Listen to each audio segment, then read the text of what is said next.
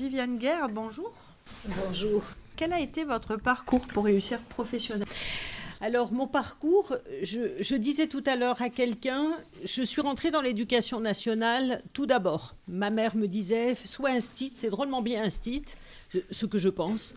Et donc je suis, j'ai fait l'école normale, j'habitais dans le nord de la France, j'habitais, j'ai fait l'école normale à Beauvais, et je me suis dit, je suis sûre que je vais rester au même endroit pendant 40 ans. j'étais du style stable, et je me suis dit, à tous les coups, je reste ici j'ai changé beaucoup en fait d'activités, de métiers, de lieux, et comme quoi, euh, voilà, ce que l'on pense initialement ne se produit pas forcément. Pour tout vous dire, quand j'étais au lycée, je me disais, je veux être avocate, je veux vivre à Paris, je ne veux pas me marier, je ne veux pas d'enfants, je veux être libre je n'ai pas, enfin, j'ai vécu un peu à Paris, mais pas beaucoup. J'ai vécu à la campagne. J'ai été mariée. Nous avons eu quatre filles. Et je suis, j'ai été enfin, enseignante et puis psychologue. Donc, euh, on pourrait dire, par rapport au projet initial, soit c'est raté, vous voyez, c'était, il ne s'est vraiment pas produit ce que je voulais. Pourtant, si je me remets dans la logique de l'époque, je voulais vraiment ça. Je voulais être libre, je voulais défendre des grandes causes et je voulais pas de fil à la patte. Alors, je me suis mariée, j'ai eu des enfants, je n'ai pas eu des filles à la patte, j'ai eu des filles à côté de moi, ce qui était fort différent. Voilà, donc euh, d'abord institutrice, j'ai très vite compris que je voulais m'occuper des élèves en difficulté. Hein, c'est-à-dire que ceux qui marchaient bien, non pas que ça ne m'intéressait pas, mais je me disais, c'est pas eux qui ont le plus besoin de moi. Donc j'ai travaillé dans ce qu'on appelait à l'époque les SES, et après ça s'est appelé les SECPA, c'est-à-dire les classes dans les collèges où les, les, jeunes qui sont le plus en difficulté se trouvent. C'est-à-dire que quatrième, troisième, beaucoup d'entre eux ne savaient pas lire encore. Hein, voilà. Et c'est ça qui m'intéressait, c'est-à-dire de, redonner une chance, de, permettre un rebond à des jeunes qui, ont du mal avec le système scolaire. Ça ne veut pas du tout dire qu'ils sont bêtes, ça ne veut pas du tout dire qu'ils ont un QI inférieur, ça veut dire qu'ils ont eu des difficultés à un moment donné et que ça n'a pas pris. Hein. Et ce qui m'intéressait, c'est de voir comment, en y croyant, eh bien, on pouvait faire, euh, voilà, on pouvait y arriver. Pour un tout petit exemple, j'avais une jeune fille qui, qui était en troisième et qui ne savait pas lire.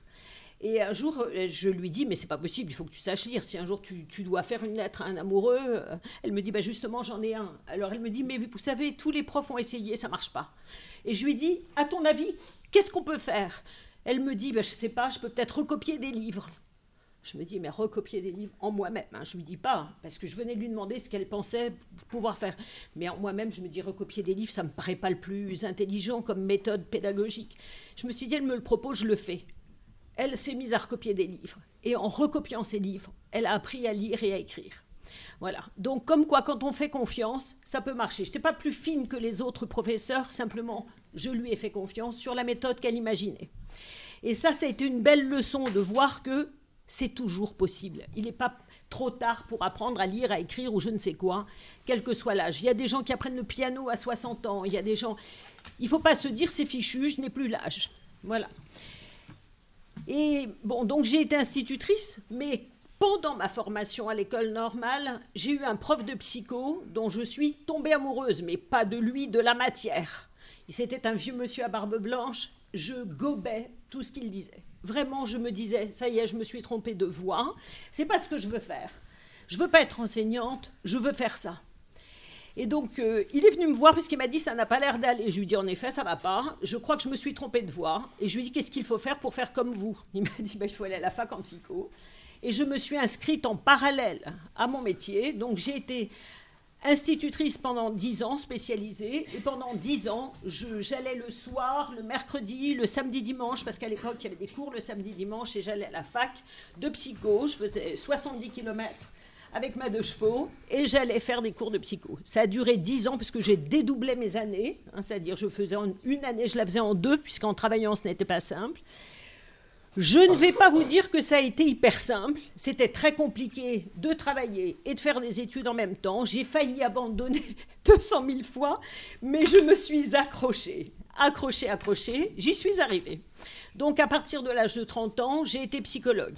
J'ai fait de la formation pour adultes à l'université, je travaillais, je faisais des stages généalogie, je travaillais sur les problèmes en groupe, etc., etc. J'ai travaillé pour EDF, on m'a fait entrer à EDF. EDF, c'était une entreprise d'électricité. Je me suis dit, mais qu'est-ce que je vais faire dans le nucléaire? Mais j'avais tellement confiance aux profs de DESS qui avaient donné mon nom. Et j'ai fait de la formation permanente pour adultes et du suivi d'agents en difficulté. Et je me suis régalée. Alors, comme quoi, voyez encore là, je n'y serais pas allée spontanément. Moi, c'est le social qui m'intéressait. Et je me suis retrouvée avec des ingénieurs du nucléaire en dépression, etc. Et j'ai adoré ce travail. Voilà, donc j'ai travaillé 14 ans pour EDF tout en travaillant pour la fac, tout en faisant du théâtre aussi d'intervention parce que j'aimais le théâtre. Donc j'en ai fait mon métier du théâtre forum, je faisais. Hein. Je travaillais en en parallèle de cette façon-là. Et puis, je, faisais tellement de kilomètres, je faisais 90 kilomètres pour aller travailler matin et soir. Et un jour, je me suis dit, je vais me faire. J'ai vu tellement d'accidents sur l'autoroute. Je me suis dit, un jour, je vais passer sous un camion. On avait des enfants, on avait quatre filles. Et je me suis dit, il faut changer ça, c'est pas possible. Et là, je me suis installée en libéral comme psychologue. Et pendant 20 ans, j'ai travaillé dans un cabinet, enfin, comme on peut se représenter les psychologues classiquement, en face à face avec des personnes que je recevais sur des problématiques fort différentes. Voilà. Et donc, je me suis régalée à nouveau parce que ça a été c'était plus les groupes. Vous voyez, là, c'était un groupe. Au départ, mon métier, c'était les groupes, les cours, etc. Et là, c'était l'intimité de ce qui se passe dans l'intériorité d'une personne. On prend son temps, on l'accompagne. Et d'une situation où quelqu'un vous arrive en disant Je vais me suicider, je n'en peux plus, eh bien, X temps après, X séances après, la personne repart sur son chemin et va bien.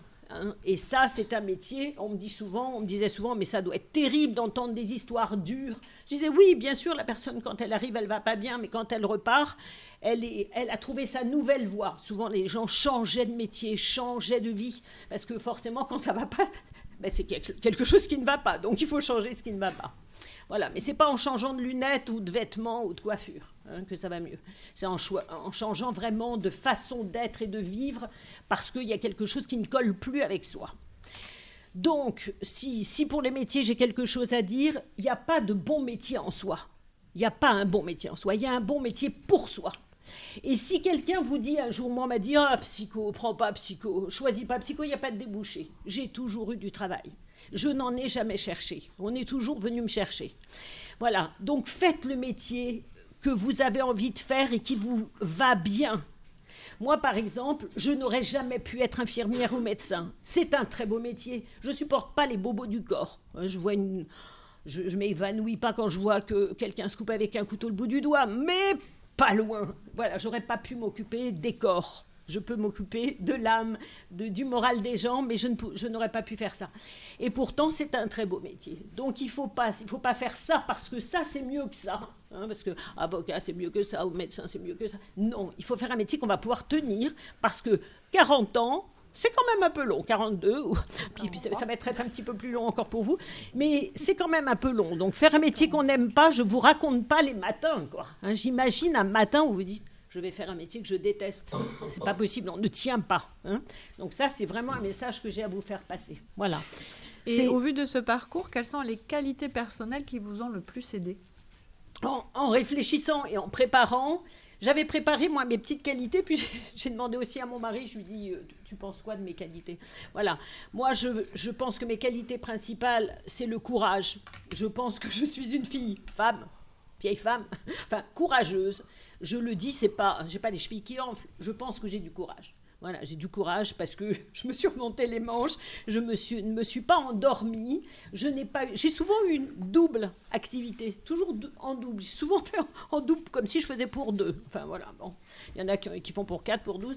Moi, j'ai l'impression que je faisais pour deux. Donc, le courage, je pense de la persévérance, ne pas abandonner, ne pas se dire ça va pas là, attends, fais une pause, poum, et tu repars la ténacité, mais voyez, tout ça, c'est un petit peu la même chose. Euh, je pense la confiance. J'ai confiance aux gens. J'ai beaucoup, j'ai beaucoup pris les mains tendues voyez, on me disait, on a, donné mon nom pour EDF. Je me disais, non, je ne vais, pas, vais pas travailler dans ce milieu-là. Et puis j'ai fait confiance. Beaucoup de fois, j'ai fait confiance. On me disait, est-ce que tu veux venir donner des cours à la fac? Je me disais, oh, je suis trop jeune, je viens juste d'avoir mon diplôme. Mais si, si je te le propose, c'est que tu peux. Voilà, je faire confiance. je, je me suis jamais mise en avant en me disant moi je le mérite, moi je le vaux bien. Non, mais je, je me disais si on me le demande, allez, vas-y. Alors j'étais comme ça, mais j'y allais quand même.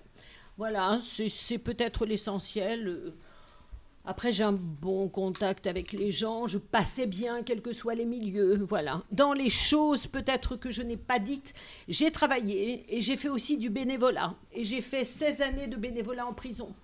J'ai fait des cafés philo en prison auprès des détenus, les hommes, les femmes et les mineurs.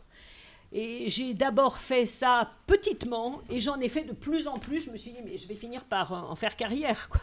Voilà. Donc, toute ma vie, un peu, vous voyez, ce qui m'a intéressé, euh, c'est les gens qui, bah, peut-être, qui vont, qui vont mal. Je disais aux détenus, si j'avais vécu ce que vous avez vécu, je serais à la même place que vous. Ça, c'est une chose que j'ai toujours en tête. Il n'y a pas, on peut tous déraper, tous dérailler, on peut tous, voilà, être, on- personne n'est à l'abri d'une situation comme celle-ci. Voilà, donc ce qui m'intéresse, c'est de tendre la main des gens qui sont au fond du trou pour, pour qu'ils retrouvent quelque chose. Voilà, Merci beaucoup. je vous en prie.